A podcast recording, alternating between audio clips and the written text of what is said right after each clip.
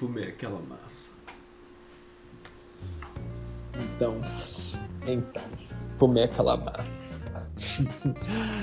Véi, eu, eu fico admirado. Já falei várias vezes, né? Eu fico admirado com a capacidade que a gente humano tem de se distanciar cada vez mais do ser animal.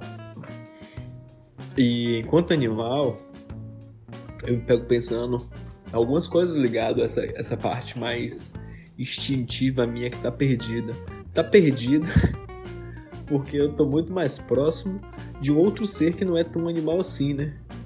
Que é esse ser ciborgizado que eu tô falando, esse aí, se metade homem, metade ciborgue, metade robô, né? Metade homem, metade robô, que já tem sua memória registrada em outras plataformas, que não é mais a minha cabeça. Já consigo rever e reviver eventos que nenhum outro animal pode fazer mais a mesma coisa.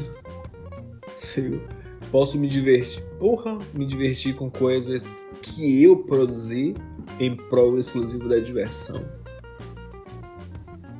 Velho, é. É, é muito longe, se ligou? Eu tô muito mais próximo desse ser tecnológico. Eu sou muito mais robô do que ser humano, se for duvidar, do que animal, se for duvidar. Porque do, do meu instinto animal mesmo, eu tenho né, todo o meu processo biológico e o processo genético, tá? E as, e as necessidades fisiológicas. Depois são toda a minha deficiência, mas não conta. e, e, o restante não, velho. Eu tenho é, celular smartphone, se ligou, minha, minha inteligência tá aqui. É, como é? Smartwatch no braço. Se ligou? É. Pô. É Bluetooth no, no ouvido. Sem fio, sem fio, sem fio no ouvido para ouvir a música que quiser. Mudando o áudio do ambiente, se ligou? Porra, é TV de plasma, né? Todo mundo tá nessa aí também. Não sei dizer mais se é plasma, mas a tela é plana. que antes não existia. Olha que viagem, velho.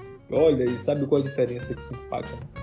E aí o brother hoje me perguntou se se eu acho que vai dar merda.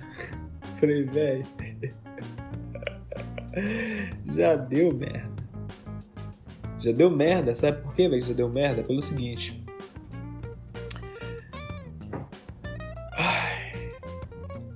O, o, vamos lá, né? Nós, existe o texto, que é um objeto linear, que você pode consumiram, né? E o único sentido, a única orientação crescente, que é do nosso modelo ocidental, da esquerda para a direita, de cima para baixo, assim que a gente conclui qualquer tipo de leitura. E ele pode ser representado por diversas outras mídias além do próprio texto, como a fotografia, o vídeo, que já são é, mídias de visualizações, né? Quer dizer, escrita não é mídia de visualização, mas são códigos misturados.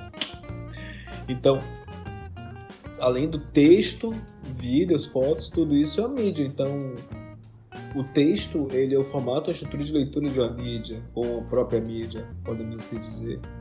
E existe a hipermídia, que é esses vários tipos de mídia e diversos outros tipos de mídia também, porém com uma hipertextualidade, que é a comunicação em qualquer direção, partindo de qualquer ponto, onde todas as páginas estão interligadas, onde todos os nós estão interligados entre eles mesmos, e isso. É, e, e, não tem início, se ligou? Não tem um início. Então você pode fazer um paralelo com, total com a nossa internet. Todos os nós na rede, entenda isso como dispositivo, ou como equipamento, ou como página, ou como site, entenda como, como o que você quiser, mas todos os nós na rede estão interconectados não tem início. E quem é a dona de tudo isso? é, né? não tem, não tem dono, né? Quem é o dono da internet? Quem é o dono da internet? Não tem o dono. Então, esse controle já está na mão dos computadores. Simples assim, sempre esteve. Véi, a gente evoluiu enquanto espécie para construir. Hoje vai ser grande, hoje vai ser marretado para construir uma inteligência, né? Os caras aqui de pouquíssimos anos, nossa geração, um pouquinho, um pouquinho antes de mim, geração de Bill Gates, a geração do meu pai, se ligou? É a geração do meu pai. Esses caras estavam construindo a partir de o objeto real do dia a dia, o software. Não só eles, né?